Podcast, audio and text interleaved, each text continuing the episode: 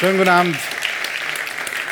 Meine Damen und Herren, ich freue mich sehr, dass Sie gekommen sind. Vielen, vielen Dank. Mal wieder ein Zeitgipfel hier bei Kaufleuten. Ganz herzlichen Dank auch unseren Gastgebern, die sich wahnsinnig immer bemühen, dass es schön wird, dass der Rahmen äh, gut gewählt ist. Und ähm, ich habe auch schon gesehen, im Publikum sind einige, die äh, Gipfel, Zeitgipfel der Vergangenheit auch schon beobachten konnten. Für die paar, die zum ersten Mal hier sind, sage ich, wer schon alles hier war. Ich weiß nicht, ob Sie sich erinnern. Die damalige Bundespräsidentin Eveline Wittmer-Schlumpf. Dann äh, Christoph Franz, auch ein Import aus Deutschland.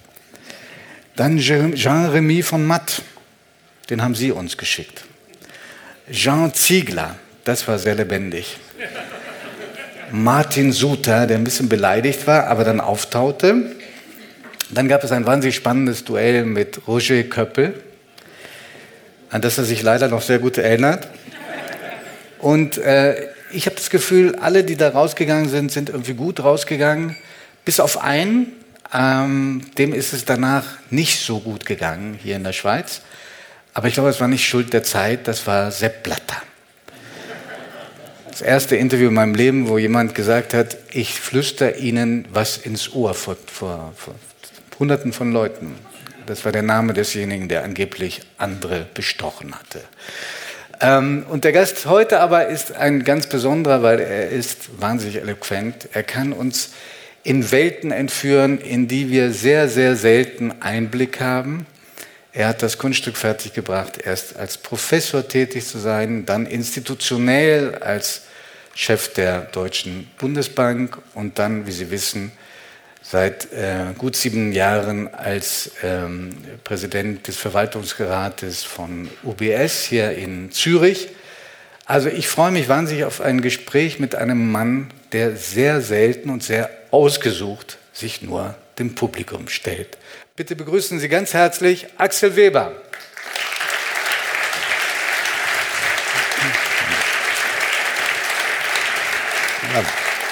Bitte schön. Danke sehr. Was macht ein Journalist, wenn er sich auf ein Gespräch vorbereitet? Er guckt mal, was die Kollegen geschrieben haben. Ähm, ich muss sagen, selten habe ich so viele Lobeshymnen in kritischen Wirtschaftsblättern gelesen wie über Sie. Das ist nur vergleichbar mit dem, was äh, Robert Habeck, das ist unsere große Hoffnung der Grünen, äh, da gibt es in Deutschland den schönen Satz, alle elf Minuten verliebt sich ein Journalist in Robert Habeck. Ähm, von Ihnen wird geschwärmt in einer Art und Weise, die äh, Sie mir noch im Laufe des Gespräches erklären müssen. Ähm, das Handelsblatt, das gehört auch zu der Gruppe, die, ähm, ähm, zu der auch die Zeit gehört mhm. und in der Regel recht ungnädig mit äh, Managern, schrieb den schönen Satz, Axel Weber ist wie ein Komet durch die deutsche Gesellschaft nach oben geschossen aus einem langhaarigen Abiturienten aus der pfälzischen Provinz ist einer der mächtigsten Zentralbanker der Welt geworden.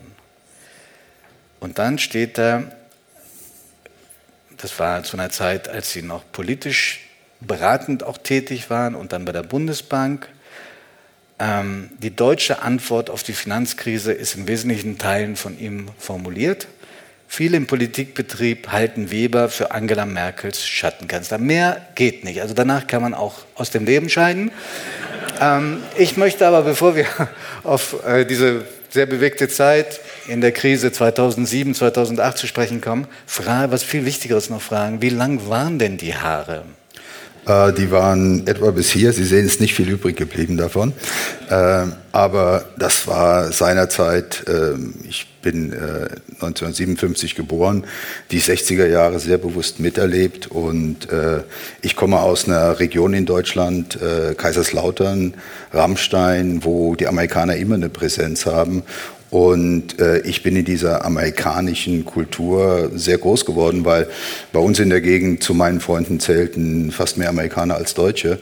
Und insofern äh, war für mich das ein sehr idyllisches äh, Großwerden auf dem Land, äh, mit aber sehr internationalen Kontakten schon. Äh, und ich glaube auch, äh, mein Englisch rührt letztendlich aus dieser Zeit her, wo ich sozusagen im Großwerden mit amerikanischen Freunden, die mit mir aufgewachsen sind, Fußball gespielt haben, äh, auch Englisch gelernt habe, weil äh, die wenigsten davon sprachen Deutsch zurzeit. Okay. Äh, vielleicht müssen wir unseren äh, Schweizer Freundinnen und Freunden noch erklären, dass die Pfalz politisch jedenfalls ein Synonym war, äh, mehrere Jahrhunderte in Folgen für die Herrschaft von Helmut Kohl. Nicht mehrere Jahrhunderte, aber zumindest einige Jahre, ja. äh, und äh, wobei Helmut Kohl ein Phänomen war, äh, die rein, die Pfalz war vor ihm eigentlich SPD-Stammland. Und Helmut Kohl hat das gedreht. Äh, und zwar äh, nicht nur als Ministerpräsident, sondern später auch die Pfalz im Rest von Deutschland bekannt dadurch gemacht, dass er auch in Bonn, in der Bonner Republik, seinen pfälzischen Wurzeln und auch seinen pfälzischen kulinarischen äh, Traditionen treu geblieben ist. Den berühmten Saumagen. Richtig. Und ähm, Helmut Kohl, ich kannte ihn, äh, ich habe ihn sehr früh kennengelernt, ihn und, ihn und Hanna Lauren. Ich war seinerzeit Schulsprecher der Oberstufe in Rheinland-Pfalz und habe ihn häufig gesehen. Äh, und ich habe ihn häufig gesehen, weil äh, er zum Beispiel die äh, Studienreform oder die Oberstufenreform vorangebracht hat und als erstes Land eigentlich dieses Kurssystem und die Wahlbarkeit äh, von, von, von Kursen vorangebracht. In der Oberstufe, in der Sekundarstufe. Genau. Und äh, für welche Liste haben Sie damals kandidiert als Schülersprecher? Äh, ich war, bei uns gab es sowas nicht, es gab eigentlich nur einen Kandidaten, weil das wollte eigentlich keiner machen. Äh, okay. und äh, insofern hatte ich großen Erfolg, äh, als Einziger anzutreten. Und äh, es war auch damit verbunden, dass das ja ein Experimentierjahr war. Also als wir das begonnen haben, waren wir der erste und einzige Jahrgang, der in diesem sogenannten Mainzer Studienstufenmodell drin war. Und es war Ganztagsschule, das war damals auch noch nicht üblich. Und wir mussten sehr viel auch improvisieren und neu erfinden. Und mir hat das Spaß gemacht. Ich glaube, ähm, es ist einfach so, wenn man politisch interessiert ist, will man sich auch politisch engagieren. Und äh, ich glaube, so den ersten Kontakt von jungen Menschen ist eigentlich so in der Schule und in der Oberstufe, sich dann auch äh, zu engagieren. Und ähm, das war für mich eigentlich so der Beginn, dass ich mich für Allgemeinwohl, aber auch für Politik interessiert habe. Und es war ein sehr guter Start in einem sehr behüteten äh, Umfeld damals noch. Wie ein Komet sind Sie durch die deutsche Gesellschaft nach oben geschossen. Herr Weber, wann haben Sie zum ersten Mal ein Gefühl gehabt, ich kann es weit bringen, ich kann was? Das habe ich nie gehabt. Ich habe heute noch dieselben Freunde wie, äh, wie früher. Ich bin, wenn ich zu Hause zu meinen Eltern gehe, sehe ich meine Cousins und meine Cousinen. Ein Großteil von denen arbeitet. Äh, bei uns ist Opel sozusagen früher der marktbeherrschende, das marktbeherrschende Unternehmen. Die arbeiten heute noch da. Und ähm, ich habe nie das Gefühl gehabt, dass ich meinen Wurzeln entwachsen bin. Im Gegenteil, wenn ich das Gefühl habe, dass ich entwurzelt werde, dann versuche ich ganz bewusst auch zu meinen Wurzeln zurückzukehren. Und äh, ich habe das immer sehr geschätzt, bin eigentlich relativ geerdet. Ich kenne die Schweiz seit vielen Jahren. Ich habe als Student in der Schweiz gewohnt und äh, die Schweiz hat auch eine gewisse Bodenständigkeit. Und für mich war daher auch so die, die Schweiz immer ein Land, wo ich mir auch vorstellen konnte, zu leben und zu arbeiten. Und äh, das tue ich jetzt seit äh, fast acht Jahren und äh, habe auch damit angeknüpft an Sachen, die ich früher gemacht habe. Ich habe in Tägerwilen und Gottlieben gewohnt während meiner Studienzeit äh, in Konstanz. Und ich bin durch den Schweizer Wechselkurs wieder rausgetrieben worden, weil irgendwann war der Franken dann so teuer, teuer. Dass ich dann wieder auf die andere Seite der Grenze gezogen bin, aber nicht bewusst, sondern eher in Reaktion auf das wirtschaftliche Umfeld. Und das war für mich auch eine prägende Zeit. Also das Studium, glaube ich, ist für jeden äh, so das Prägende. Das, was Sie auf meine Frage jetzt entgegnet haben, ist kein Widerspruch, dass Sie noch nach wie vor verwurzelt sind, da wo Sie herkommen, dass Sie den Menschen die Treue gehalten haben, dass Sie sich als noch bodennah äh, bezeichnen. Aber ähm, Sie haben so viele berühmte Menschen kennengelernt, auch als Verhandlungspartner. Ich habe Sie als Interviewpartner kennengelernt und habe schon festgestellt, es gibt Gemeinsamkeiten zwischen Menschen, die weit nach oben geschossen werden. Mhm. Ähm, nämlich einen ungeheuren Willen, es zu schaffen. Ja, äh, schauen Sie, mein, also ich wollte eigentlich früher andere Sachen schaffen und erreichen als das, was ich dann im Laufe meiner Karriere gemacht habe. Mein Vater war, äh, kam aus relativ einfachen Verhältnissen. Die Großeltern äh, arbeiteten im Steinbruch äh, bei uns in der Nähe in Rheinland-Pfalz. Und mein Vater wurde als erster in der Familie Lehrer und hat eine Zwergschule geleitet, von der ersten bis zur neunten Klasse, alle in, in einem Raum. Und ich hatte als Vierjähriger das Vergnügen, dort drin zu sein und habe sehr viel früher lesen gelernt, als ich sollte. Äh, einfach, Vom Vater auch unterrichtet? Nicht unterrichtet, sondern einfach, indem ich, da, äh, das war mein Spielsaal, mhm. äh, weil in einer äh, so kleinen Schule äh, sind sie einfach, können sie nicht weggehen von dem Thema Bildung. Und mein Vater hat immer einen äh, Satz gesagt, der mir, den, den ich unterstützt habe, nämlich Abitur ist Pflicht, der Rest ist Kür. Und äh, ich war kein guter Abiturient, das war der Pflichtteil. Aber irgendwann beging mich das zu interessieren und ich habe dann äh, insbesondere in der Oberstufe äh, sehr viele Interessen entwickelt, auch äh, im wissenschaftlichen Bereich und habe deswegen eine wissenschaftliche Karriere äh, versucht zu erreichen und habe dann promoviert und habilitiert, habe eine Stelle an der Universität in Bonn äh, gekriegt als erste Professur, die damals eine der besten Forschungsuniversitäten war, hatte dann Stellen in Frankfurt und Köln an den Universitäten und war im Sachverständigenrat eigentlich schon relativ jung. Mit 37 hatten Sie schon einen richtig guten Lehrstuhl.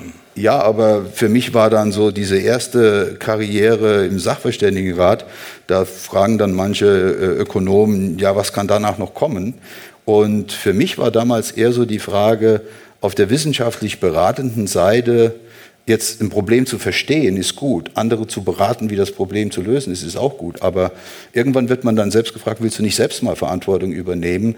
Äh, und das war eine Frage, die mir dann konkret gestellt wurde mit dem Sachverständigenrat und später der Bundesbank. Und meine Antwort war, ja natürlich, ich kann nicht nur anderen sagen, wie sie es machen sollen, sondern ich muss dann selbst auch äh, versuchen, mich dort einzubringen und muss mich auch der Kritik stellen, dass wenn es nicht klappt. Berater haben immer den Vorteil, dass sie zwar beraten, aber wenn es dann nicht klappt, äh, ist, ist eben doch der Politiker dann derjenige, der die schlechte Presse hat.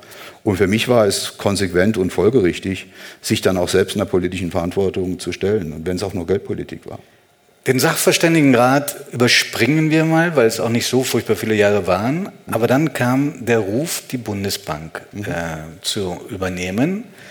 Die, der, dieser Ruf kam vom damaligen Finanzminister in der ersten rot-grünen Regierung in der Geschichte der Bundesrepublik. Mhm. Hans Eichel ähm, soll sich bei Ihnen morgens um sieben gemeldet haben. Mhm. Wie lange hat er Ihnen denn, dem Professor Weber, Zeit gegeben, sich zu entscheiden? Ja, nicht so sehr lange. Das war ja damals in einer Phase, wo äh, der vorherige Bundesbankpräsident zurückgetreten ist, sehr überraschend auf einem sehr... Herr Welteke, der äh, eine kleine Affäre war. hatte am, am Fuß hatte. Und äh, in, in, bei einem Gipfel in Dublin, sodass dieser, äh, sodass dieser Rücktritt sehr prominent war und man äh, hat jemand gesucht, der mit einer das ganze System Bundesbank äh, oder die, die, die, Governance der Bundesbank stand in Frage und ähm, Finanzminister Eichel hat jemand gesucht, der von außen kommen kann und Glaubwürdigkeit in diese Institution äh, wieder reetablieren kann. Und insofern war die Bundesbank, als ich hinzukam, in einer Krisensituation. Und die Frage war, kann man die Glaubwürdigkeit äh, wieder dadurch herstellen, dass man rein auf fachliche Kompetenz versucht zu setzen und die Bundesbank einem Wissenschaftler, ich war der erste Wissenschaftler, übergibt. Und ähm, das war am Anfang schon ein äh, für mich eine Karrierebeschleunigung. Also es war jetzt nicht so, dass man dort reinkommt in so eine Situation, plötzlich 12.000 Leute, 15.000 Leute managen muss, zusätzlich zu dem Verständnis der Geldpolitik, was ich hatte. Aber äh, diese Managementseite, das war neu und äh, da konnte man sich nicht Zeit lassen. Das musste man sofort lernen und musste sich dort auch einbringen. Ich habe gefragt, wie lange jetzt, äh, er Ihnen Zeit gegeben hat, sich zu entscheiden, weil Sie ihm irgendwo mal erzählt haben, unvorsichtigerweise 15 Minuten. Ja, es war, äh, ich sagte ihm, dass ich rufe sie in einer Viertelstunde zurück, weil äh, es war relativ früh und äh, solche Entscheidungen treffe ich grundsätzlich nur, äh, indem ich zuerst mit meiner Frau spreche. Aber 15 Minuten ist schon eine Zumutung. Ja, ich habe gedacht, äh, meine Frau hat in einer Minute zugestimmt, ich habe ihn dann 14 Minuten hängen lassen. Aber äh, meine Frau hat zugestimmt, weil sie hat mich nur eins gefragt, willst du es machen? Und ich habe gesagt, ja, es ist eine einmalige Chance, ich möchte das gerne machen. Übrigens kannte ich Hans Eichel ganz gut, weil als er als Ministerpräsident in Hessen abgewählt wurde und Oskar Lafontaine Finanzminister war, und Weltige Notenbankpräsident der Hessischen Landeszentralbank seinerzeit war, hat er mich gebeten, mit Hans Eichel äh, etwas intensiver über Wirtschaftsthemen zu diskutieren. Ich war Professor in Frankfurt und aus dieser Zeit habe ich äh, mit Hans Eichel, der Richtung Finanzpolitik sich bewegen wollte, sehr intensive und Austausche gehabt äh, über eine lange Zeit. Insofern kannte er mich als jemand. Er hatte schon einen Eindruck von Ihnen. Ja, ich hatte, ich hatte gelegentlich Treffen mit ihm Und äh, er hat mir mal gesagt, ist, äh, ich fand immer gut, wie Sie Sachen erklären konnten. Mhm. Und äh, das reicht natürlich nicht, um eine Notenbankkarriere zu machen, aber äh, es war zumindest hilfreich, dass der dann amtierende Finanzminister durchaus eine positive Sicht äh, von einem hatte. Hat man Ihnen äh, oder hat Herr Eichel Ihnen eine gewisse Nähe auch zu seiner Partei, der SPD, unterstellt? Mein Vater war SPD-Urgestein äh, bei uns in der Gegend, lange Zeit Verbandsbürgermeister und so. Ich selbst hat äh, vermutlich die typische Reaktion von Kindern auf äh, ihre Eltern, wenn sie politisch engagiert sind. Politisches Engagement endet ja oft spät am Abend. Äh, gerade Kommunalpolitik ist eben doch sehr mit äh, Engagement verbunden, was auch gerade abends stattfindet.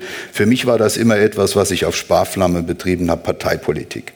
Ähm, ich war eher jemand, der versucht hat, über Inhalte zu gehen, sich aber nicht äh, vorhatte, in parteipolitische Zwänge zu begeben und äh, diese, dieser Versuch, Unabhängigkeit zu bleiben, äh, unabhängig zu bleiben, hat bei mir immer dazu geführt, dass ich eigentlich nie, bis heute nicht einer Partei beigetreten bin, auch das nie ernsthaft in Erwägung gezogen habe. Mhm. Darf ich eine Anekdote erzählen ja. von einem anderen, der äh, gefragt worden ist, ob er Minister werden möchte? In Deutschland gab es mal einen legendären Minister, der hieß Hans, Hans Arpel. Der ist Ihnen wahrscheinlich ein Begriff. In, in der Schweiz muss man erklären, er war äh, unter anderem äh, Verteidigungsminister, hat das auch sehr gut gemacht. Im Kabinett Schmidt, Helmut Schmidt, über den wir äh, vielleicht auch noch in, in, einem anderen Zusammenhang reden werden, weil der hat eine besonders ähm, pointierte Meinung zu Bankern. Ähm, und ähm, der hat also seine Amtszeit da absolviert und dann wurde Schmidt wiedergewählt und er hat sich dann mit seiner Frau beraten und hat gesagt, nochmal tue ich mir das nicht an. Mhm. Also diesen Job mache ich einfach nicht mehr. Und damals gab es keine Handys und gar nichts, also haben die beiden sich in ihrem Reihenhaus eingeschlossen und haben das Telefon ausgehängt, weil sie wussten, an diesem Tag berät sich Helmut Schmidt mit seinen Ängsten, wer denn Minister werden soll. Ich habe gedacht, wenn der bei uns anruft, ist immer besetzt. Auf einmal klingelt es an der Tür und vor der Tür stehen zwei Polizisten und sagen, kommen Sie bitte mit, Herr Appel. Und die fuhren ihn dann schnurstracks zu Helmut Schmidt in seinem Bungalow. Und abends kam er zurück und seine Frau fragte, na, wie war's? Und er sagte, ich bin wieder Minister. nur, nur, um ihm zu sagen, wie einen der Mut auch verlassen kann. Ja, es war klug zurückzurufen von mir, ja, das stimmt. Aber es, es, ist einfach so, ich glaube, dass man, ähm, das vielleicht auch ähm, ein Charakteristikum äh, mir war ja klar, dass äh, in dieser damaligen Situation, wo es da doch viele Turbulenzen auch um die Bundesbank geht, äh, das im Prinzip ein, ein Auftrag wird, wo man einen Turnaround erreichen muss, auch in der Wahrnehmung der Öffentlichkeit der Bank. Und äh, als jemand, der Geldpolitik studiert hat, ich hatte jahrelang in Frankfurt auch eine Professur äh, vorher, war für mich die Bundesbank immer eine Institution, äh, die ähm, sehr hohes Ansehen hatte und für mich die Aufgabe, das Ansehen dieser Institution wiederherzustellen in einer Phase, wo sie kontrovers diskutiert wurde, war ein sehr starker Reiz, mich auch dieser Aufgabe mhm. zu stellen. Also äh, dramatischer hätte es dann nicht werden können. 2007, äh, 2008 die Bankenkrise, die Finanzkrise, ähm, ausgelöst durch, ähm, naja, das glaube ich, wissen jetzt alle noch. Ähm, sie gehörten zu jenen, die ganz strikt dagegen gehalten haben, ähm, äh, die Kanzlerin beraten haben, sich aufs engste abgestimmt haben mit dem damaligen Finanzminister Pierre Steinbrück. Jetzt im Nachhinein äh, die, ist es ja gelungen, die Deutschen zu beruhigen. Sie sind nicht zur Bank gelaufen, haben versucht, alles, was sie noch kriegen konnten, abzuheben. Wie viel war Substanz und wie viel war Psychologie? Ja, ich glaube, wir hatten eine sehr tiefe, eine sehr tiefe Finanzkrise und ich glaube, dass wir von 2007, äh, die erste Insolvenz war ja eine IKB in Deutschland. Das war ein Institut, was ein Doppel-A-Rating hatte, also viel besser ging kaum. Und das Institut ist über Nacht in eine Insolvenz gegangen, vollkommen unerwartet. Noch dazu gehörte dieses Institut äh, zu einer Gruppe, zur Kreditanstalt für Wiederaufbau. Äh, die KfW-Gruppe war im öffentlichen Besitz und ich weiß, meine erste Krisensitzung, als es um die Rettung der IKB ging, äh, ging ich in den Aufsichtsrat der damaligen KfW. Der Aufsichtsrat der KfW bestand aus sieben Bundesministern und sieben Ministerpräsidenten der Länder. Das war das Aufsichtsgremium. Also echte Bankenprofis mit anderen Worten. Ja, aber eben auch Schwergewichte der Politik. Der, der Vorsitzende seinerzeit war äh, der Wirtschaftsminister Kloß äh, und Stellvertreter war Per Steinbrück als Finanzminister. Und äh, in diesem Kreis zu eröffnen, dass jetzt äh, die Mutter Verantwortung nehmen muss für die drohende Insolvenz ihrer Tochter, äh, war nicht leicht. Äh, Frau Matthäus Meyer war damals äh, die KfW-Vorsitzende und äh, in dieser Krisenrettung, die so ein bisschen zur Saga wurde, hat sie am Schluss letztendlich auch das Vertrauen der Politik verloren in die Krisenrettungsfähigkeit des Managements der KfW. Und es folgten viele Landesbanken und anderes. Wir haben so bis von 2000, Juli 2007, ich unterteile die Krise eigentlich immer in drei Phasen. Von zwei, Juli 2007 bis vielleicht äh, dann kurz vor Lehman Brothers im September 2008 war die Finanzkrise sehr stark eine aus den USA herüberschwappende Krise, die primär in Deutschland zunächst die ersten Opfer gefordert hat. Sie, viele europäische Banken waren in den USA engagiert, aber das Exposure des deutschen Kreditsektors war besonders hoch, weil Deutschland hatte eigentlich seit der Wiedervereinigung einen da niederliegenden Immobilienmarkt. Das heißt kaum Kreditwachstum, während die Kollegen aus Spanien jedes Mal berichten, Kreditwachstum ist 23 Prozent haben unsere Institute, denen in Deutschland das primäre Kreditwachstum fehle, sich in Kreditersatzgeschäft engagiert, sehr stark in den USA. Dadurch war die Krise zunächst mal sehr vehement in Deutschland dann angekommen. Nach Lehman Brothers hat sich das Ganze von einer punktuellen Krise in den USA und mit Überschwappeffekten nach Deutschland, aber auch in andere europäische Länder zu einer globalen Finanzkrise äh, verbreitert. Und das, was Sie sagten, äh, ich glaube, dass man gerade im Krisenmanagement auch sehr darauf fokussieren muss, dass man die richtigen Sachen in der richtigen Sequenz tut. Und tut oder auch sagt. Ich erinnere mich an das berühmte Wort äh, von Steinbrück und Merkel gemeinsam, dass äh, Einlagen bis zu 100.000 äh, Euro sicher sind. Mhm. Wenn es zum Crash gekommen wären, mhm. wären doch auch diese 100.000 wahrscheinlich weg gewesen. War das Psychologie oder war das gestützt durch etwas, was wirklich gegriffen hätte? Nein, schauen Sie, wenn Sie eine systemische Krise haben, ist die erste Frage immer, können Sie diese Krise so eindämmen, dass Sie den systemischen Teil rausnehmen und die Krise dann eher zu einer Krise von einzelnen Instituten, die besonders stark exponiert sind, werden. Das war das Erste, was man tun musste. Und ich, äh, wir waren ja damals, äh, sowohl das Kanzleramt als auch die Bundesbank als auch das Finanzministerium, sehr eng koordiniert und wir haben sehr bewusst äh, uns dafür entschieden, dass die Bundeskanzlerin und der Bundesfinanzminister vor die Kameras äh, treten und eine entsprechende, äh, eine entsprechende Erklärung abgeben. Das müssen Sie vor dem Hintergrund sehen, dass vorher Irland kurz vorher sein gesamtes Bankensystem blanko garantiert hat. Das heißt, die Frage, die auftauchte, war gar nicht so sehr, würde man ohne Notlage eine solche breite Erklärung, Blankoerklärung abgeben, sondern die Frage war, andere Länder haben solche Erklärungen schon abgegeben, kann Deutschland dauerhaft an der Seite stehen und sich nicht dem anschließen. Wir waren am Anfang nicht davon überzeugt, dass ein solches Statement, was sehr weit geht, sinnvoll ist in der Phase. Und deswegen hat auch die Bundeskanzlerin und der Finanzminister diese Garantie ja auf den Bereich konzentriert, der durch die Einlagensicherung abgegolten ist und letztendlich gesagt, wir werden dafür sorgen, dass die Einlagensicherung greift. Es waren politische eine politische Willenserklärung, es war keine Zustandsbeschreibung über, die, äh, über den Zustand des Einlagensicherungssystems. Mhm. Ja. Und auch keine Garantie also? Auch in diesem Sinne keine Garantie, sondern eine politische Absichtserklärung. Aber sie hat eben auch geholfen. Sie sollen der entspannteste gewesen sein von allen Aufgeregten, die sich damals beraten haben. Ich weiß nicht, ob es stimmt. Per Steinbrück hat jedenfalls gesagt, er hat damals in den Abgrund geblickt. War das übertrieben oder ist das auch Ihre Perspektive gewesen? Abgrund. Ja, ich glaube, dass äh, wenn Sie Notenbanker sind und in Finanzthemen sich auskennen, dann glaube ich, entwickeln Sie bei Finanzplatzproblemen eine besondere Sicht der Dinge. Und Sie, meine, meine Sicht war immer eine sehr einfache. Ich war Präsident der Bundesbank. Wenn jedes Kreditinstitut das getan hätte, was für dieses Institut das Beste gewesen wäre, Linien eingefroren hätte, Kredite nicht äh, honoriert hätte, Kreditlinien nicht honoriert hätte, dann hätte dieses kollektive, dann hätte das Gesamtergebnis dieser durchaus individuell rationalen Handlungen zu einer systemischen Krise geführt.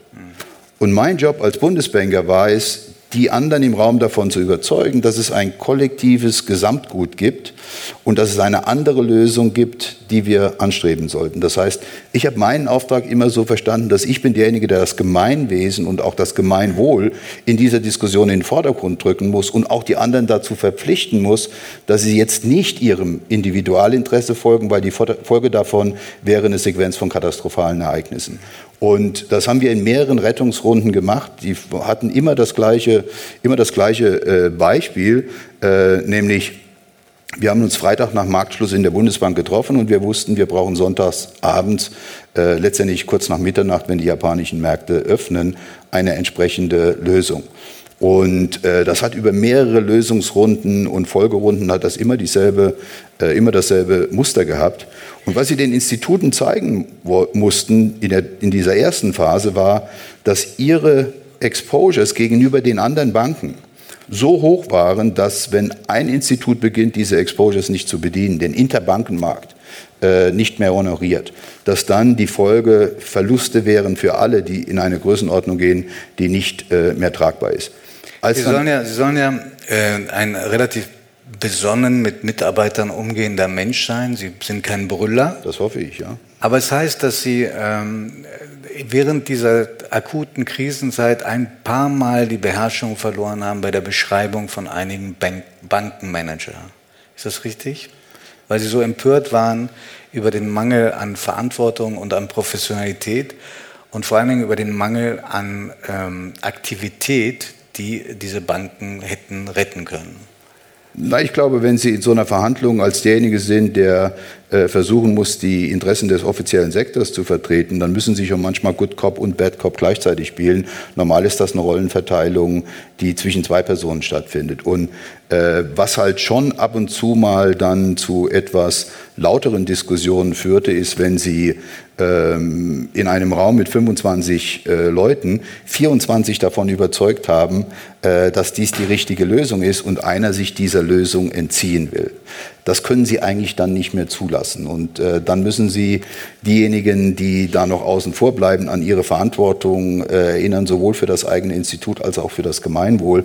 Und äh, wenn die Zeit so drängt, äh, dann ist das manchmal auch vielleicht ein bisschen robuster als mein präferierter Führungsstil ist, aber äh, das bleibt nicht aus. Also wenn Sie in Krisensituationen sind, dann müssen Sie äh, freundlich führen, Sie müssen versuchen, Lösungen zu konstruieren. Das geht eigentlich nur über, über Verhandlungen und über äh, gutes Zureden. Aber so dann den Letzten noch in diese, äh, über die Linie zu bringen, das braucht dann manchmal äh, durchaus auch ein bisschen mehr Push. Helmut Schmidt, der ehemalige Bundeskanzler, der dann 30 Jahre bei, bei der Zeit war, bei uns war, ähm, die längste Zeit auch als Herausgeber, hat mal Folgendes über ihre jetzigen Kollegen bei den Banken gesagt. Ich zitiere. Ich teile die Menschheit gern in drei Kategorien ein. Die erste Kategorie, das sind die normalen Menschen. Wir alle haben sicher als Jungs mal Äpfel geklaut, aber dann sind wir doch anständige Kerle geworden. Normale Menschen also, das sind vielleicht 98 Prozent der Bevölkerung. Zweite Kategorie, das sind die Menschen mit einer kriminellen Ader. Die gehören vor Gericht und wenn sie schuldig gesprochen sind, dann gehören sie ins Gefängnis. Und die dritte Kategorie sind Investmentbanker und Fondsmanager. Dabei ist das Wort Investmentbanker nur ein Synonym für den Typus Finanzmanager, der uns alle, fast die ganze Welt in die Scheiße geritten hat und jetzt schon wieder dabei ist, alles wieder genauso zu machen, wie er es bis zum Jahre 2007 gemacht hat. Das sagte er 2011. Sie ahnen, was ich Sie fragen will, Herr Weber. Haben Sie schon mal Äpfel geklaut? Nein, das musste ich nicht. Wir hatten immer bei uns am Ende des Garten ein Obstgrundstück. Äh, insofern ist mir das in meiner Jugend nicht widerfahren. Und äh, ich kannte das Zitat von Helmut Schmidt. Äh, ich habe Helmut Schmidt häufig gesehen, ein, zweimal im Jahr. Er hat es ihn dann bestimmt auch nochmal selber deklamiert, oder? Er hat mich nicht in diese Kategorie eingestuft. und es war ja auch so, dass ich glaube, gerade in Deutschland doch auch das Verständnis für Kapitalmarktgeschäft, um es jetzt mal genereller zu sagen, äh, noch entwicklungsfähig ist. Äh, Deutschland hat keinen tiefen Kapitalmarkt. Deutschland äh, ist ein Land, was sehr stark Banken und den Bankkanalen das Kreditgeschäft für die, für die Finanzierung von Investitionen im Mittelpunkt stehen hat. Und äh, es ist natürlich so, das äh, kann man auch nicht leugnen, äh, es war während der Finanzkrise natürlich so, dass die Finanzbranche Teil des Problems war. Und zwar ganz zentraler Teil des Problems. Und Sie haben es ja ausgelassen in Ihrer Ursachenbeschreibung. Aber diese Krise war eine Krise im Kern des am weitesten entwickelten Teiles des Finanzsystems, nämlich im amerikanischen Bankensystem und dort insbesondere in dem Bereich eben der doch relativ komplexen Kredite und Kreditderivate. Sprich, äh, das war jetzt keine Krise, wie wir vorher Finanzkrisen gesehen haben, die Mexiko-Krise oder die Asien-Krise, wo es Schwellenländer war, wo Finanzkrisen ausgebrochen sind, sondern das war wirklich eine Finanzkrise, eine existenzielle Krise aus dem Kern des globalen Finanzsystems, aus dem weitesten entwickelten und auch äh, vermutlich komplexesten Teil. Und deswegen war diese Krise so sehr schwer zu beherrschen. Meinen Sie, äh, Ihren Bankerkollegen ist bewusst, was diese Krise angerichtet hat? Nicht nur in der Vermögensvernichtung, sondern in dem Zutrauen der Menschen zu Institutionen, an die sie bislang geglaubt haben. Zur Bank gehen, das war ja für viele wie, für viele wie in die Kirche gehen. Mhm. Und dann sahen sie Manager, die fast die Welt äh, den, äh, in den Abgrund geschubst hätten, die mit Bonizahlungen rausgingen, die keine Verantwortung übernehmen äh, konnten. Und dann gab es auch noch die Bilder der Lehman-Mitarbeiter, die mit ihren Umzugskarton lachend rausgingen auf die Straße. Meinen Sie, das hat sich rumgesprochen, was die angerichtet haben? Ich glaube, es ist der Finanzindustrie sehr wohl bewusst.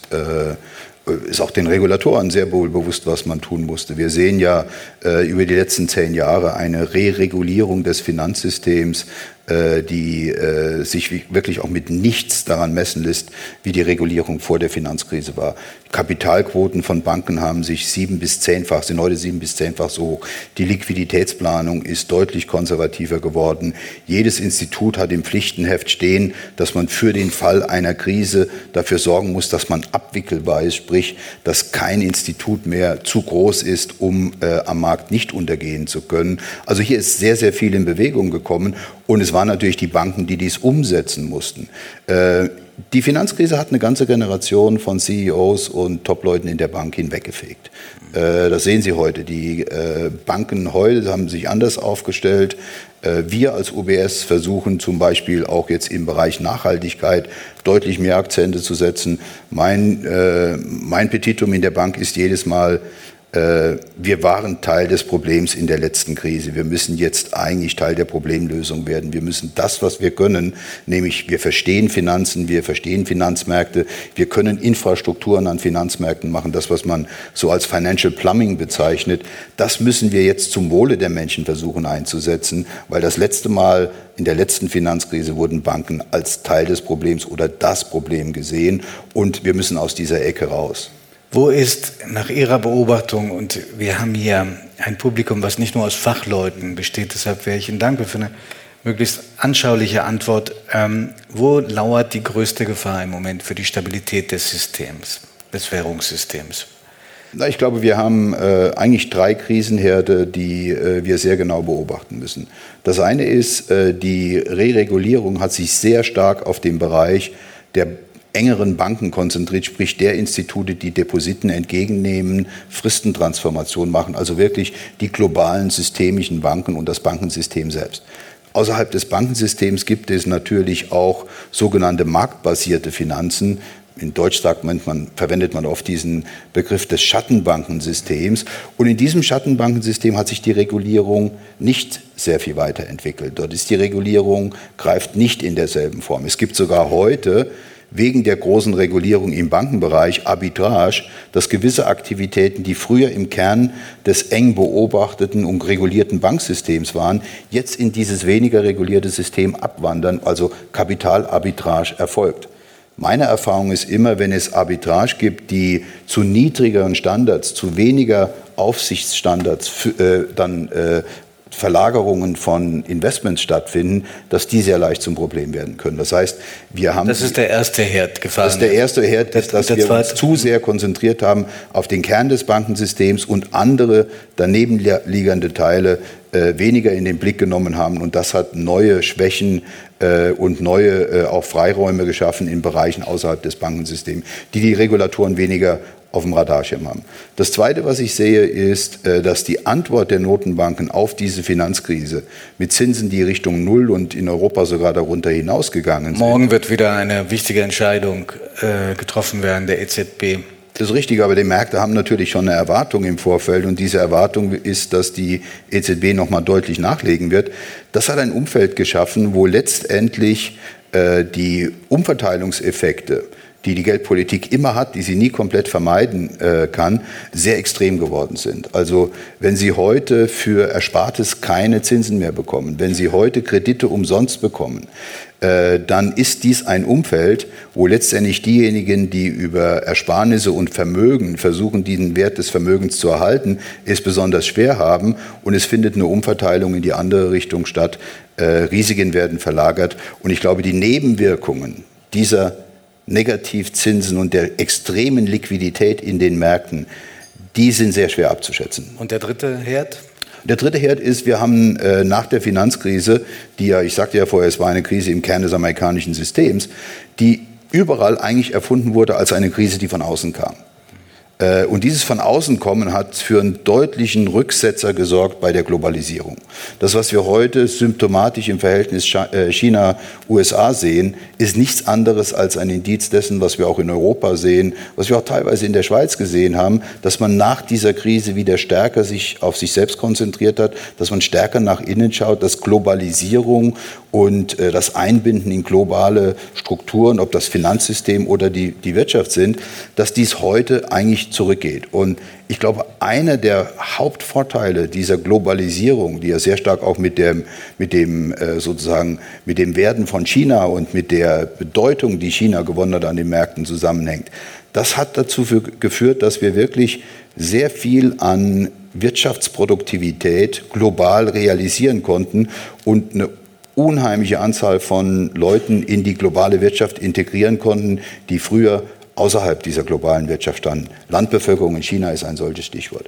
Und dieser Prozess, der setzt sich zurück. Und diese, dieser Rückgang der Globalisierung, das wird mit Wohlfahrts- und auch mit wirtschaftlichen Verlusten einhergehen. Wir werden nicht in einer weniger globalisierten äh, Wirtschaft dieselbe Wachstumsdynamik haben. Und man muss sich daran gewöhnen, wenn das politisch sozusagen auf der Agenda steht, dann muss man die Folge davon, nämlich Wirtschafts-, weniger Wirtschaftsdynamik, das muss man akzeptieren. Und dazu ist keiner bereit. Mhm. Wir leben auch in einer Zeit, in der Populisten in aller Welt immer stärker werden Glauben Sie, dass es einen Zusammenhang gibt äh, zwischen dem Schwinden des Vertrauens in Institutionen und dem Anwachsen ähm, dieser populistischen Bewegung auch in wichtigen Industrienationen? Ja, und ich glaube, dass Populismus natürlich schon per se eigentlich die Agenda hat, das Vertrauen in etablierte Institutionen zu unterwandern und zu zersetzen.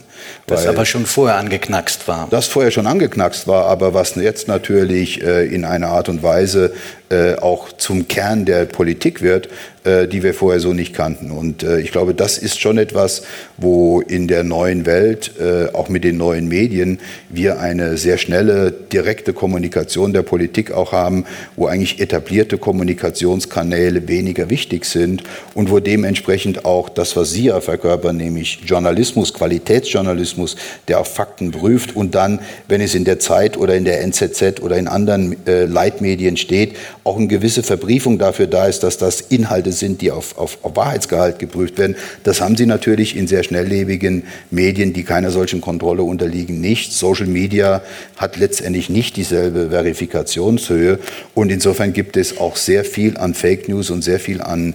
Äh Klar, aber diese äh, populistischen ähm, neuen Herrscher, äh, diese Bewegung, die gehen äh, ja meistens einher auch mit Versuchen wieder zu deregulieren. Also äh, einige der wichtigen Beschlüsse, die gerade im Bankensektor getroffen worden sind, wieder ein bisschen zurückzudrehen, siehe Amerika und Donald Trump.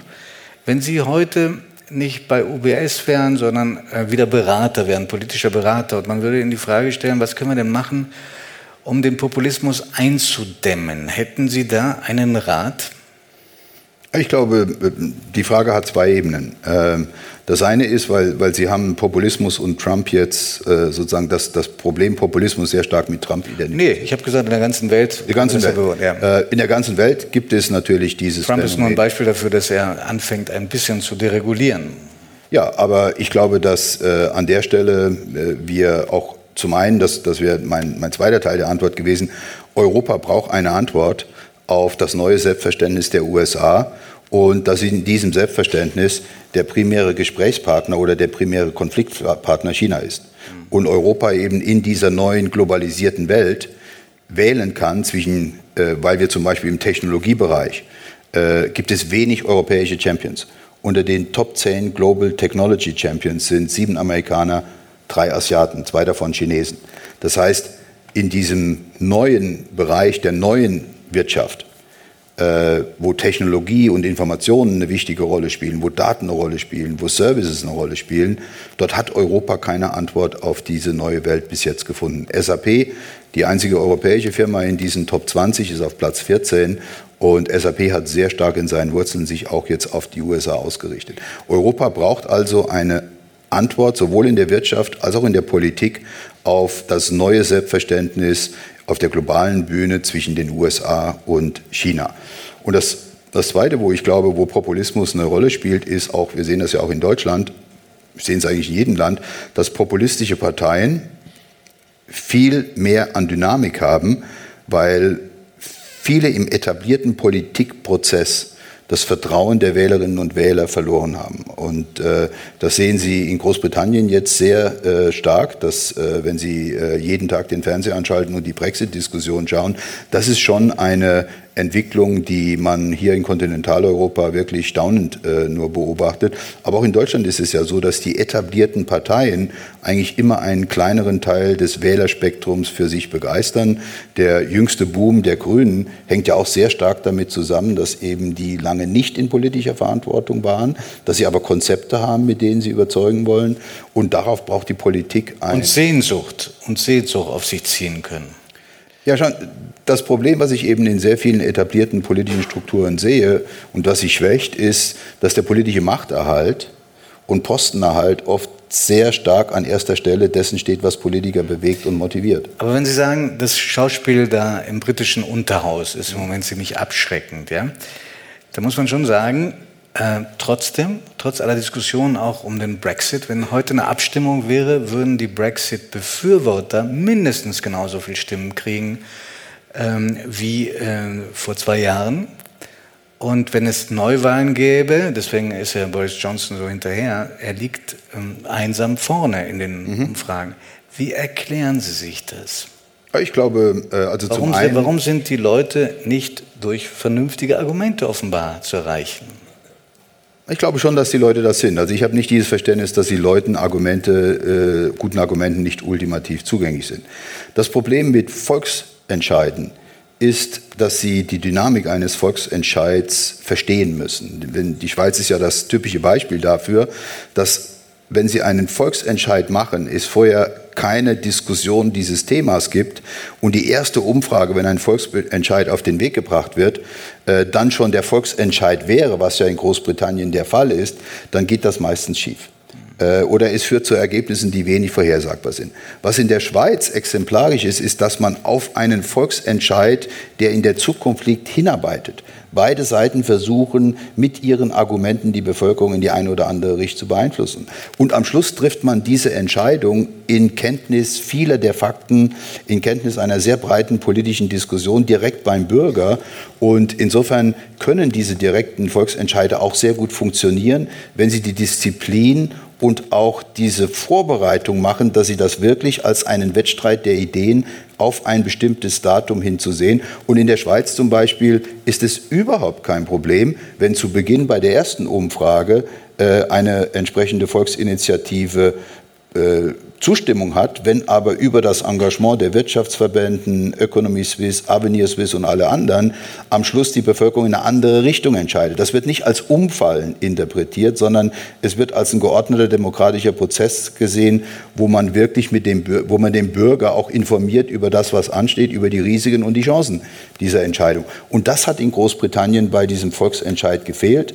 Äh, als das Volk in Großbritannien zur Urne gegangen ist, gab es unheimlich viele Informationen, die teilweise auch, auch nicht nachweislich falsche. Auch nachweislich aber falsche. Nach zwei Jahren hat, haben sich die Einstellungen immer noch nicht wesentlich geändert. Nein, und deswegen glaube ich, muss doch auch, irgendwas mit den Eliten zu tun haben. Nein, ich glaube, dass in Großbritannien gibt es eine durchaus tiefe äh, Unzufriedenheit äh, mit der Europäischen Union und wie Großbritannien dieser Europäischen Union behandelt wurde. Und äh, die kann ich verstehen. Äh, ich kann, äh, meine Frau ist Engländerin und bei uns zieht sich die Diskussion über Brexit oder nicht Brexit mitten durch die Familie.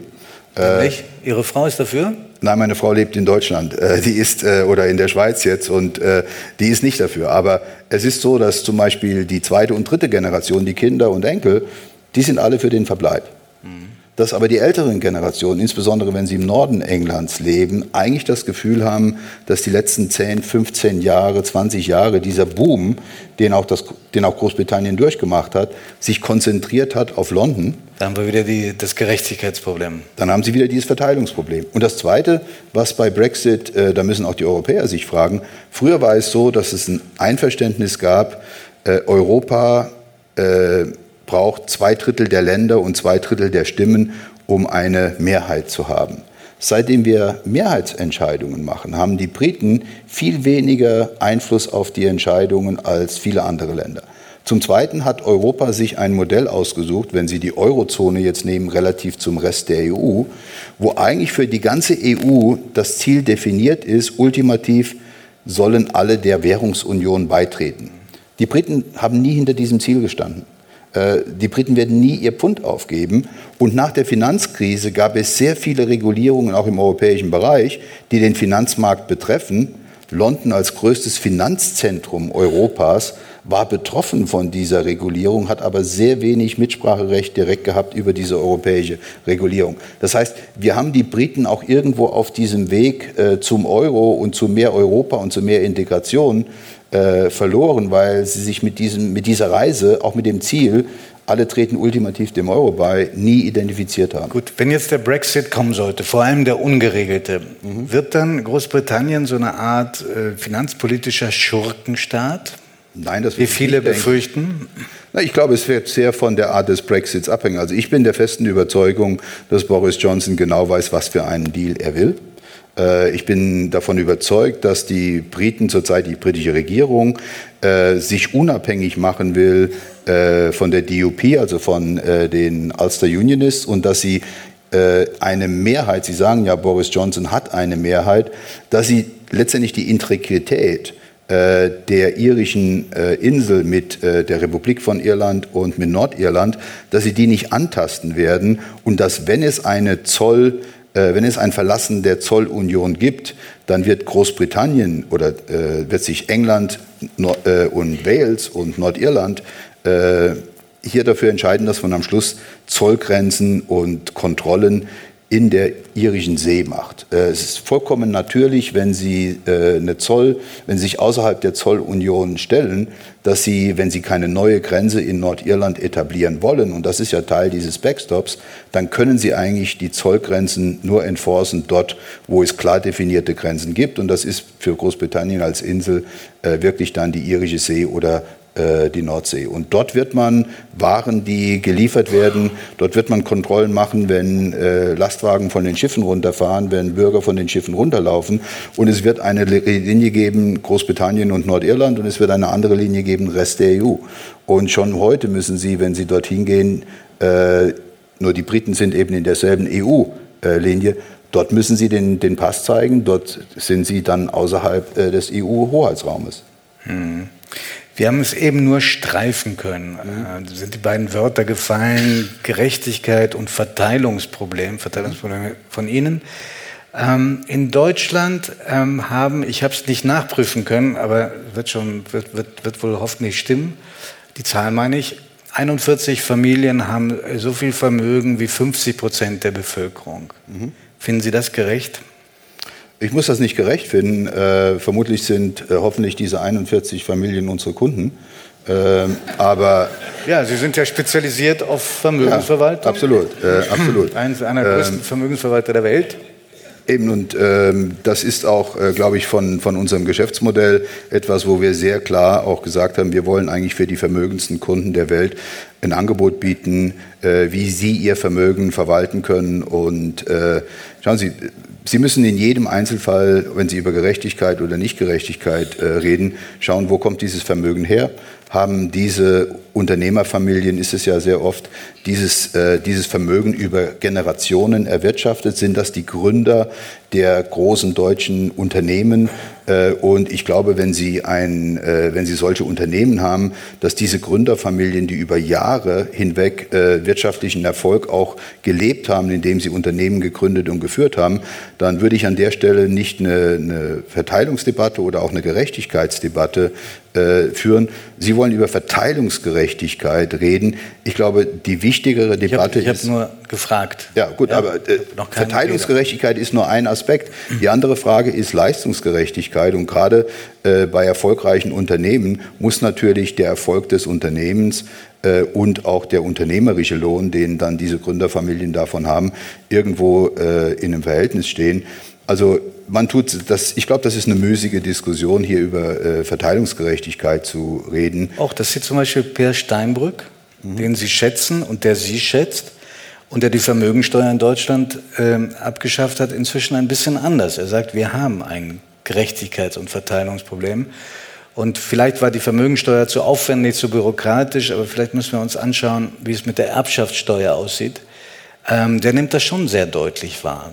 Absolut. Die Schweiz, die Schweiz, hat eine Vermögenssteuer. Also ist ja nicht so, äh, trotzdem ist die Schweiz ein Land, was sehr stark auch auf wirtschaftlichen Erfolg und wirtschaftliche Dynamik setzt. Für mich ist das kein Widerspruch. Aber äh, das Prinzip, was man hier beachten muss, ist eigentlich, dass man keine Doppelbesteuerung einführt. In der Schweiz zum Beispiel gibt es keine Kapitalertragssteuer. Ja? Dafür gibt es eine Vermögenssteuer.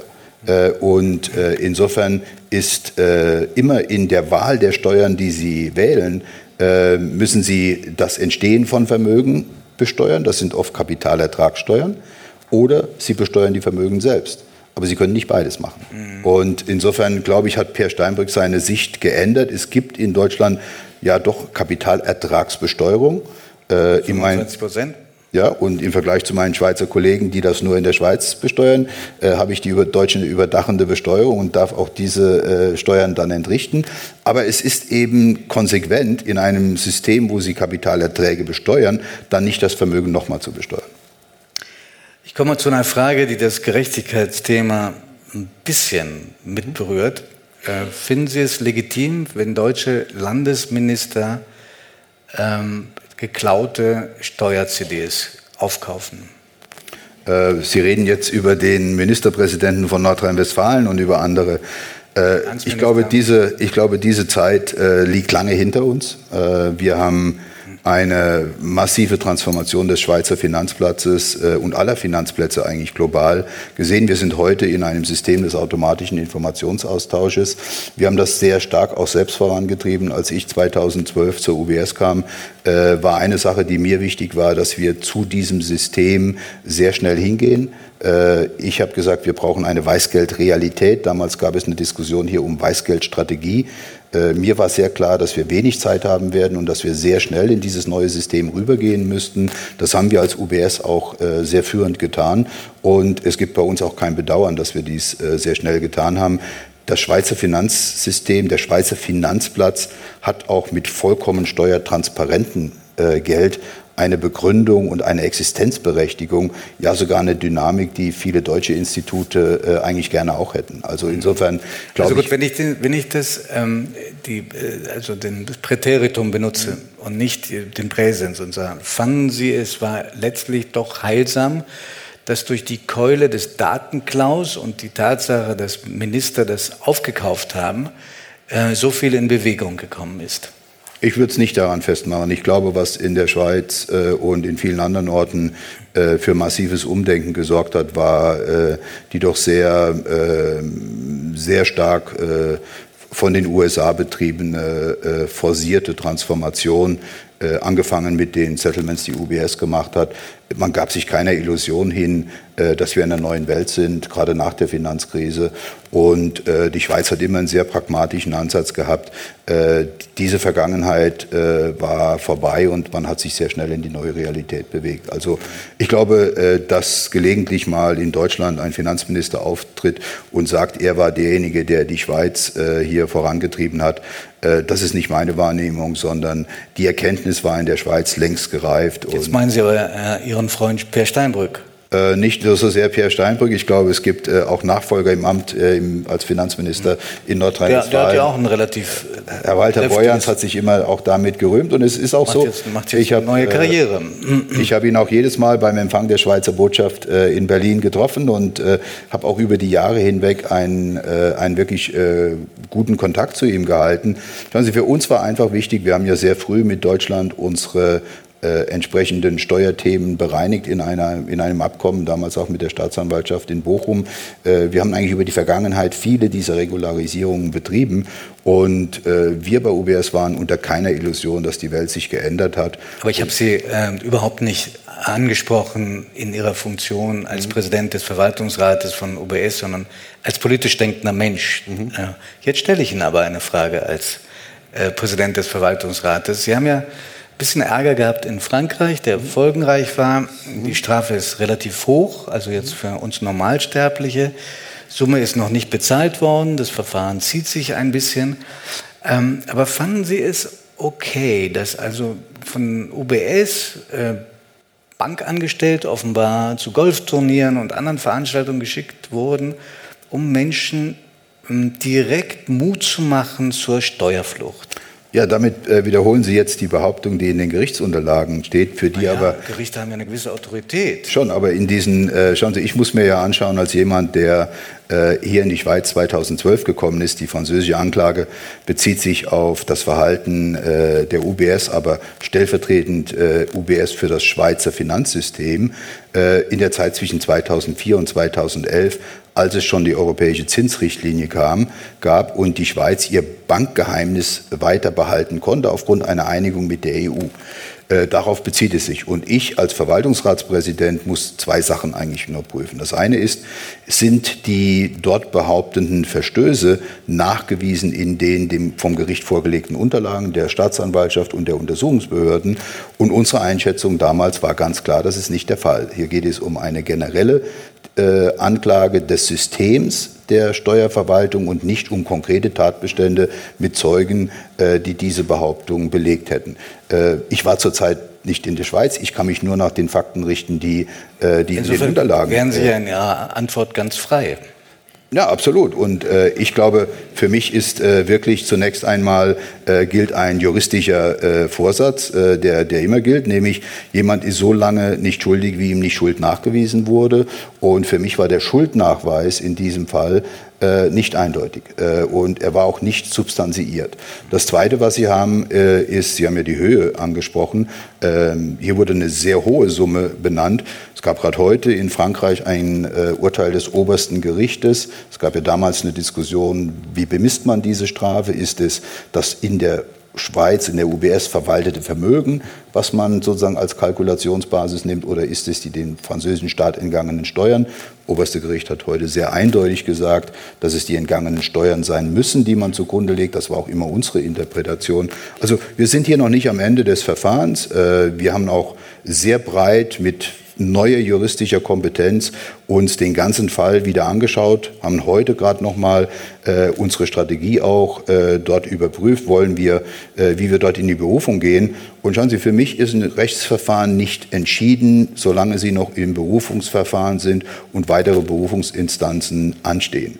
Äh, wir haben in erster Instanz verloren. Das äh, war für uns eine bittere Niederlage. Sie kam auch äh, nicht erwartet und insofern müssen wir auch unsere Strategie überprüfen, ob die richtig war. Aber das ist noch, äh, dieses erstinstanzliche Urteil ist noch nicht rechtswirksam, ist noch nicht bindend, weil eben Berufung eingelegt würde.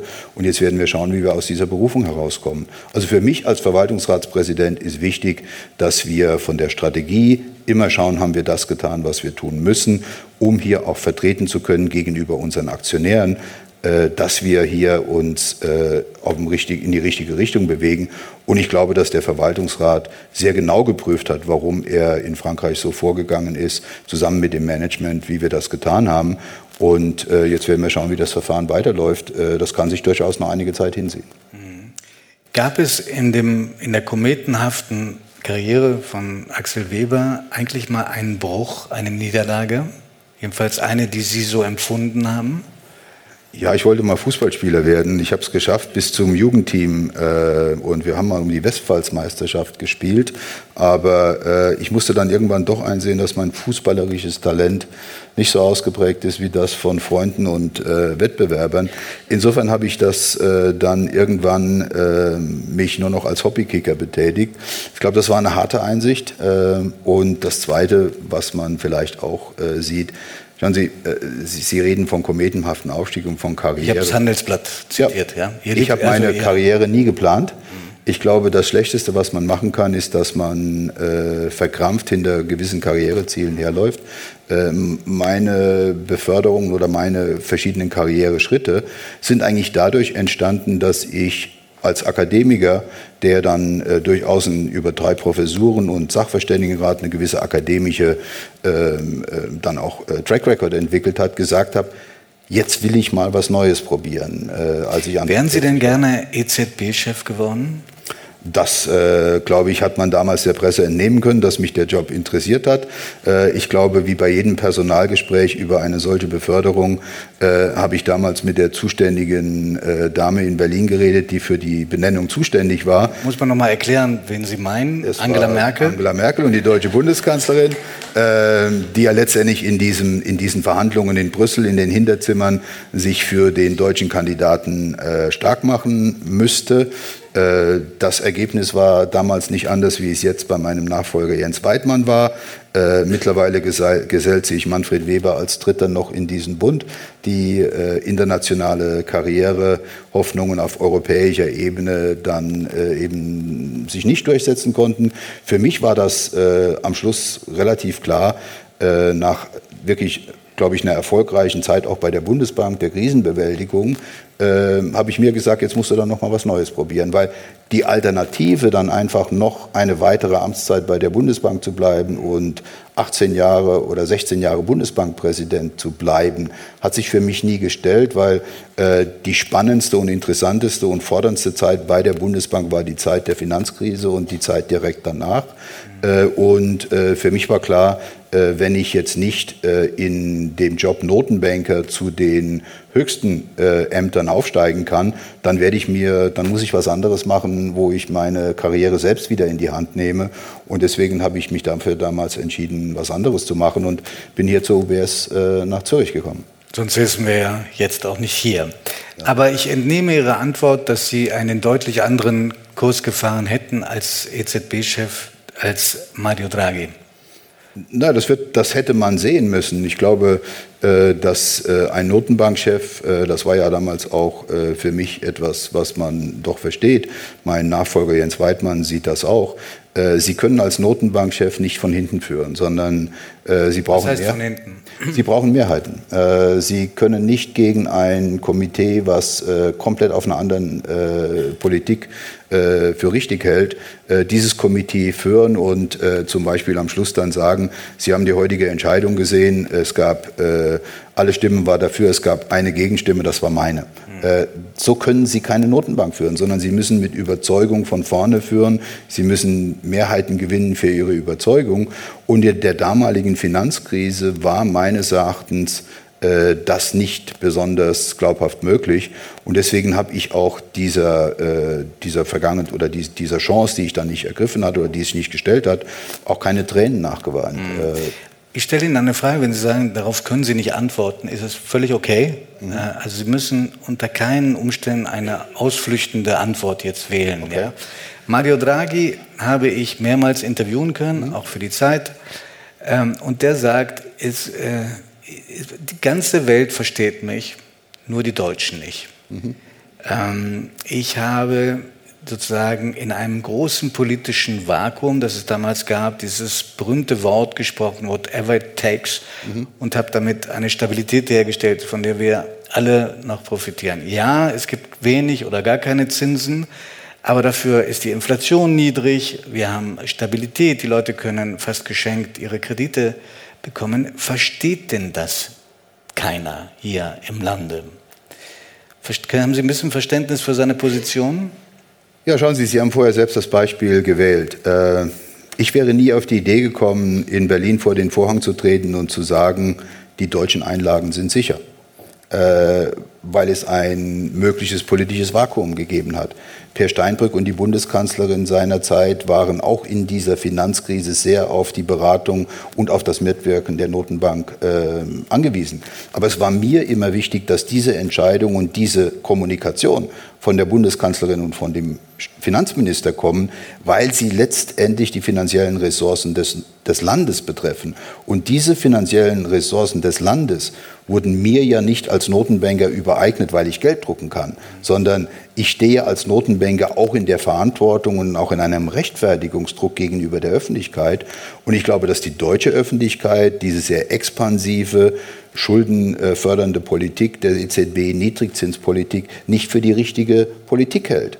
Äh, wenn Sie einen typischen Deutschen fragen, was er von Nullzinsen und Kreditexpansion äh, hält, dann werden Ihnen die meisten Deutschen sagen, ich brauche keine Zinsen für, um Null für Kredite, die ich nicht brauche, um Sachen zu kaufen, die ich nicht brauche.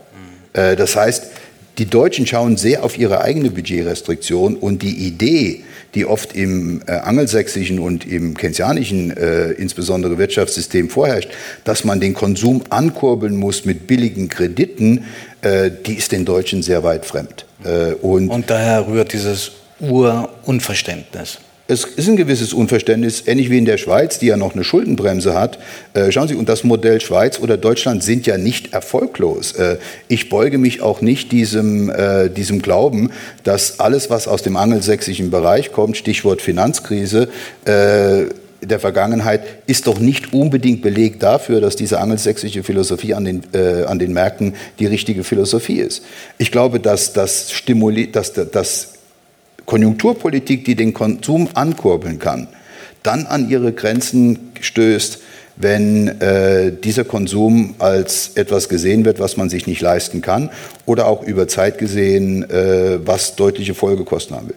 Nehmen Sie mal, was die Geldpolitik jetzt macht. Äh, wenn Sie sich anschauen, was zurzeit passiert, dann haben Sie billigste Kredite zu Null- oder Negativzinsen. Sie haben ein enormes Liquiditätsangebot. Das heißt, das Thema Kredit aufzunehmen, ist doch für Unternehmen überhaupt kein Problem. Aber es gibt einen Investorenstreik.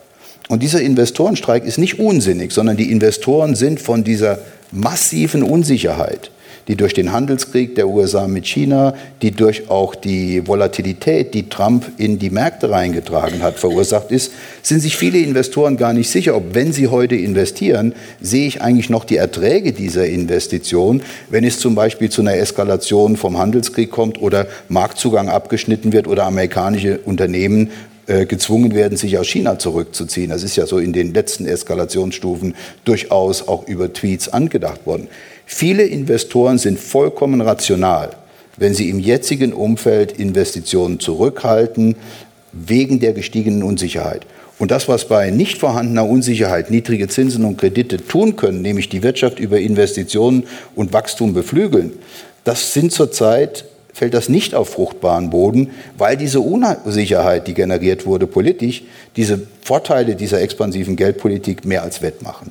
Das heißt, für mich sind sie an einem Punkt, wo die Notenbanken eigentlich mit weiteren Zinssenkungen und negativen Zinsen mehr Schaden anrichten, wenn sie weiter in dieses Terra Incognita von Negativzinsen gehen, als der Nutzen, den sie der Wirtschaft stiften. Und das glaube ich durchaus, dass es nicht sein kann, dass Notenbanken hier sich nicht selbst auch mal hinterfragen, weil äh, würde diese Politik in der realen Wirtschaft so fruchten, würden unsere Wirtschaften deutlich stärker warten. Das Einzige, was durch diese Politik bis jetzt befeuert wurde, waren die Vermögensmärkte und insbesondere die Aktienmärkte. Und dann sind wir wieder zurück zu dem Thema, wo Sie vorher waren, nämlich die Ungleichheit ist vermutlich infolge dieser Politik eher weiter angestiegen, weil der normale Bürger und die normale Bürgerin, die einen Teil ihres Geldes auf dem Konto haben und die vielleicht festverzinsliche Anleihen hier zum Beispiel der Eidgenossenschaft bekommen, äh, kaufen wollen, Sie können Ihr Geld nicht mehr sicher anlegen. Sie kriegen heute in der Schweiz, die Zinsstrukturkurve fängt bei minus 75 Basispunkten an,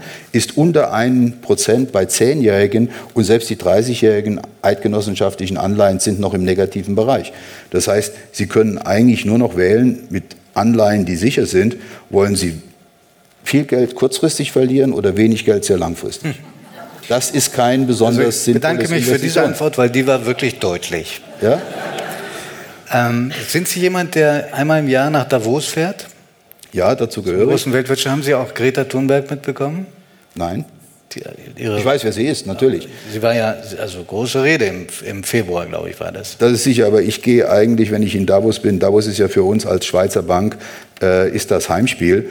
Und ich sehe in Davos sehr viele meiner Kunden und versuche dann unseren, äh, unseren Carbon Footprint zu reduzieren, indem viele der Kunden, die dann in Davos sind, ich in Davos treffe, statt dass ich sie vor Ort besuchen muss, äh, was wir oft genug auch tun. Also auch wenn Sie Greta da nicht leibhaftig mitbekommen haben, sind Sie äh, trotzdem ähm, auffällig geworden durch den Satz, die Banken müssen ihren Beitrag zur Klimarettung leisten. Absolut. Wie?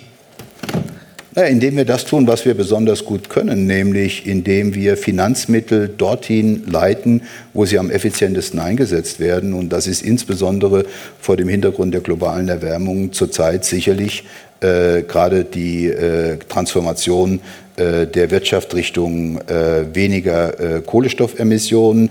Äh, das sind die Pariser Klimaziele, das sind die Nachhaltigkeitsziele der Vereinten Nationen. Und ich glaube, dass die Finanzindustrie sehr viel stärker auch hier einen Beitrag leisten kann. Und äh, ich denke, dass gerade die UBS äh, in den letzten Jahren sehr viel Akzente auch dort gesetzt hat, Geld in Nachhaltigkeitsfonds äh, in Nachhaltigkeitsfonds zu leiten. Das heißt, wir sollen das tun, was wir besonders gut können.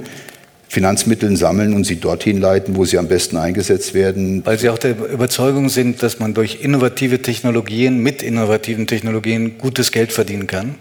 Ja, es ist, nicht ein, äh, es ist nicht ein Thema, wir wollen jetzt Gutes tun und dafür auf Erträge verzichten. Im Gegenteil, viele der Investoren, die wir haben, wollen Erträge, die mindestens so gut sind wie Standardinvestments, aber sie wollen zusätzlich auch Nachhaltigkeit. Und äh, Impact Investing ist zum Beispiel eine solche, äh, ein solcher Bereich, wo sie deutlich mehr investieren können. Ich nenne mal ein Beispiel, was, was wir äh, ganz normales Beispiel aus dem Standardanlagebereich. Wenn Sie heute Staatsanleihen kaufen wollen oder Anleihen, die so gut wie sicher sind äh, wie Staatsanleihen, weil sie von einem Land garantiert werden, dann haben wir die Weltbank davon überzeugt, dass sie Weltbankbonds auch an private Emittenten emittieren soll. Früher haben das nur Institutionelle gemacht. Weltbankbonds haben ein bis zwei Prozent Renditen oberhalb US Treasuries und werden nicht nur von den USA, sondern von allen Ländern der Welt garantiert. Das heißt, es, und, und damit unterstützen Sie die Arbeit der Weltbank in Konfliktzonen, in der Transformation der Wirtschaft, in der Armutsbekämpfung. Das heißt, Sie leiten private Mittel dorthin, wo bis jetzt eigentlich nur die Staaten finanziert haben über ihre Beiträge zu der Weltbank.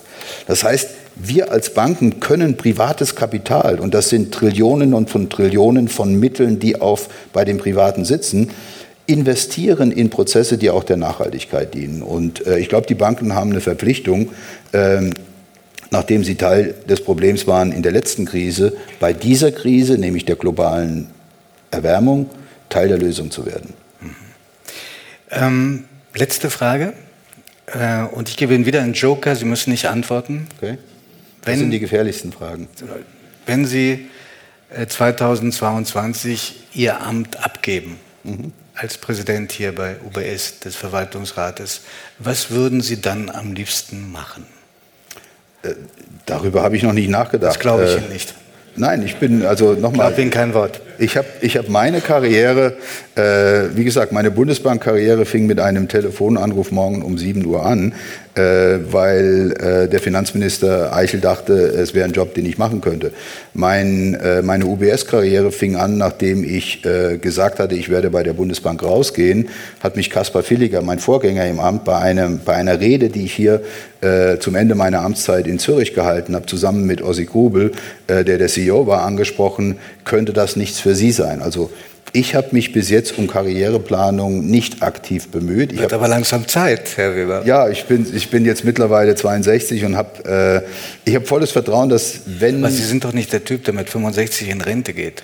Nein, das bin ich nicht, aber ich bin auch nicht der Typ, der jetzt schon planen muss, was ich danach mache, weil das lenkt mich von dem ab, was ich jetzt tue. Und ich tue das, was ich jetzt mache, sehr gern äh, und äh, bin auch voll darauf konzentriert. Das Gleiche äh, wird Ihnen äh, mein darf CEO ich, darf ich sagen, was sich viele in Deutschland wünschen, auch auf sehr hoher politischer Ebene? Das wird ja. Sie nicht überraschen, aber ich bin gespannt auf Ihr Gesicht. Okay. Wir bräuchten so einen fähigen Menschen an der Spitze der Deutschen Bank. Ja, äh, viel Glück dabei. Äh, also, na, ich, ich, schauen Sie, äh, das, das ist etwas, was ich häufiger gesagt habe. Äh, das ist auch mein Verständnis von, äh, von Verantwortung. Äh, ich habe bei UBS Verantwortung übernommen vor zwölf Jahren, als die Bank noch einen Stabilisierungsfonds hatte und als die Schweiz gerade die Aktien äh, verkauft hatte. Die Bank war wirklich in einer äh, aus der Krise gerade herausgekommen und wir hatten diesen Adeboli-Fall, sprich diesen äh, Handelsvorfall äh, in London. Äh, die Aktien handelten damals etwa bei 89, als ich äh, zur UBS hinzugekommen bin. Wir haben die UBS stabilisiert. Natürlich haben wir zurzeit Gegenwind. Ich glaube, ein Großteil des Gegenwinds ist auch durch diesen Frankreich-Fall bedingt. 40 Prozent ist die Aktie seit 2018 gesunken, nur in Klammern. Schon, aber seit 2012 äh, sind wir immer noch, wenn ich Total Shareholder Return mir anschaue, fast 10 Prozent hoch. Äh, Kollegen in Deutschland haben 80 Prozent, 90 Prozent Wert vernichtet in derselben Zeit. Äh, selbst unsere Kollegen. Ist, ist gut, ist okay. Ist okay. Also, ich glaube, Sie müssen sich immer anschauen, abgerechnet wird am Schluss. Mhm. Äh, und ich glaube, dass wir hier für einige Jahre einen sehr guten Job gemacht haben. Zurzeit haben wir Gegenwind. Und ich bin der festen Überzeugung, was in Gegenwind wichtig ist, das unterscheidet wirklich Schönwetterkapitäne von gestandenen Seebären, ist, es kommt darauf an, wie Sie sich in einer rauen See bewähren. Nicht darauf an, wenn Sie in schönem Wetter gut unterwegs sind. Und jetzt ist es absolut wichtig, dass wir uns darauf konzentrieren, die UBS voranzubringen. Ich habe Verantwortung für 60.000 Mitarbeiter. Denen gehört meine Loyalität. Die gucken auf mich. Die erwarten von mir, dass ich meinen Mann in der UBS stehe. Meine Aktionäre erwarten das genauso. Und da ist mein Platz. Äh, und insofern zu Frankfurt. Und äh, haben Sie manchmal Sehnsucht nach Deutschland? Ja, ich bin ja noch häufig da. Ich habe äh, nach wie vor in Deutschland ein Haus, weil ich das Privileg der deutschen Besteuerung nicht vermissen wollte. äh, insofern.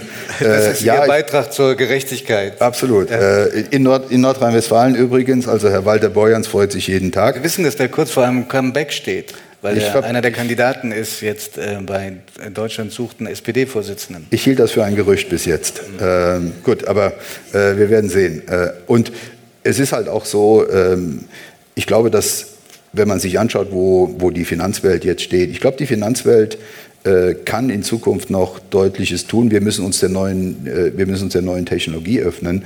Äh, ich muss sagen, ich habe äh, hier aus der Schweiz heraus äh, ein, eine sehr gute Sicht auf Deutschland. Ähm, und äh, ich gehe häufig noch nach wie vor. Ich äh, habe in der Vergangenheit immer ein bis zwei Male im Jahr auch mich mit der Bundeskanzlerin getroffen. Ich gehe auch ins Kanzleramt, sehe auch viele deutsche Politiker. Aber das, was ich Ihnen heute versuche zu vermitteln, ist die Sicht von außen rein. Und äh, auch meine Sicht der Dinge, was im direkten Vergleich Deutschland-Schweiz was die Deutschen nicht so gerne hören, wo Deutschland auch von der Schweiz lernen kann. Und als jemand, der nicht in Deutschland im täglichen Geschäft ist äh, und das wirklich nur von außen sieht, hat Deutschland meines Erachtens in den letzten Jahren deutlich an Dynamik vielleicht auch von dem einen oder anderen Vorsprung, den man früher hatte, verloren. Äh, viele andere Länder sind deutlich stärker unterwegs. Wenn Sie die Wachstumsdynamik der Schweiz und die von Deutschland vergleichen über längere Zeit, die Schweiz ist sehr gut unterwegs, trotz eigentlich äh, Widrigkeiten wie dem Gegenwind eines sehr starken. Und was äh, sagen dann Frau Merkel und die diversen Vizekanzler, die Sie schon gehabt haben, wenn Sie das sagen? Ja, sie nimmt seufzen, sich Zeit. Seufzen die dann? nein, absolut, nein, nein, sie, sie nimmt sich Zeit und sie macht das auch ganz bewusst, dass sie sagt, ich bin ja häufig dann in den Gesprächen zum einen auch mit ihren äh, mit ihrem Kollegen im Kanzleramt äh, dann da, aber wir haben äh, auch gelegentlich schon äh, direkte bilaterale. Sie hört sich das an, sehr professionell äh, und äh, sie nimmt das zur Kenntnis. sie, wir haben da kein Streitgespräch, sondern ich glaube, sie ist jemand, was sie ja immer ausgezeichnet hat, sie kann sehr gut zuhören. Und sie verarbeitet solche Informationen und sie schätzt dann auch solche Meinungen. Ob sie davon was annimmt, das äh, mag ich nicht äh, beurteilen. Aber sie ist jemand, der sehr offen ist, insbesondere seitdem wir uns ja doch, äh, seit der Finanzkrise hatte ich sie ja auch näher kennengelernt. Und äh, Per Steinbrück und Sie haben durchaus auch Vertrauen äh, gehabt, nicht nur in die Bundesbank als Institution, sondern auch in meine Ratschläge als äh, damals führender Notenbanker in Deutschland. Und insofern habe ich noch einen gewissen Glaubwürdigkeitsbonus, den ich gelegentlich mal einsetze, um so eine Sicht von außen zu vermitteln, ohne dass damit irgendwas verbunden ist. Äh, und ich schätze diese Diskussion, weil äh, ich glaube, es ist wichtig, dass man äh, gerade auch als ein Institut aus der Schweiz und als Führung eines solchen Instituts weiß, was in den wichtigsten Ländern um uns herum passiert, wie die politische Führung denkt. Gerade in Deutschland, wir haben unsere europäische Tochter in Frankfurt jetzt gegründet vor einiger Zeit. Und insofern ist auch der Kontakt zur deutschen Politik für uns wichtig als, als Institution. Und äh, da ich einen deutschen Pass hatte, äh, oder habe äh, und äh, eben. Äh, ist einer dazugekommen? Nein, es ist keiner dazugekommen. Ich kann Sie davor auch nur warnen, macht nur Ärger, wenn man. Ja, äh, ich habe gehört, britische Pässe wären mittlerweile sehr populär. Äh, aber nein, äh, für mich ist es so, äh, ich habe ja ähm, ich habe eine, eine, Identität, die, das hängt mit meinen Wurzeln zusammen und ich habe einen Job, den ich jetzt mache und äh, für mich ist immer wichtig, wenn ich äh, über Pass rede, es ist ein Pass hinzugekommen, das ist der UBS-Pass. Mhm. Und wenn wir interne Diskussionen haben, dann sage ich auch immer, ob jetzt, wir haben ja ganz viele Nationen in der Bank vertreten, was wichtig ist, ist weniger der nationale Pass, sondern der UBS-Pass.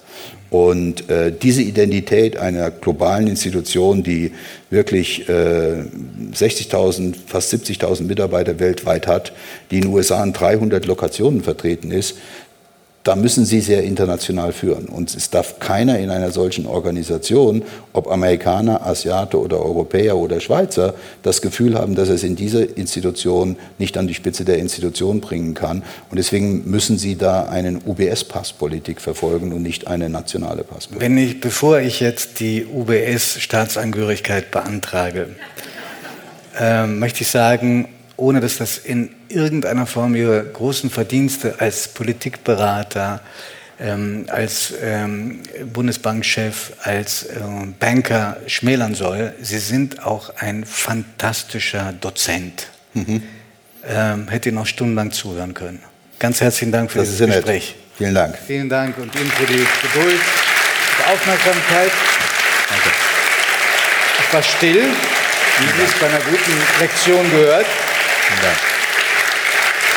Dankeschön. Danke sehr. Bleiben Sie noch ein bisschen bei uns und ähm, kommen Sie nächstes Jahr wieder. Herzlichen Dank für diesen Abend. Danke. Vielen Dank. Ja, danke.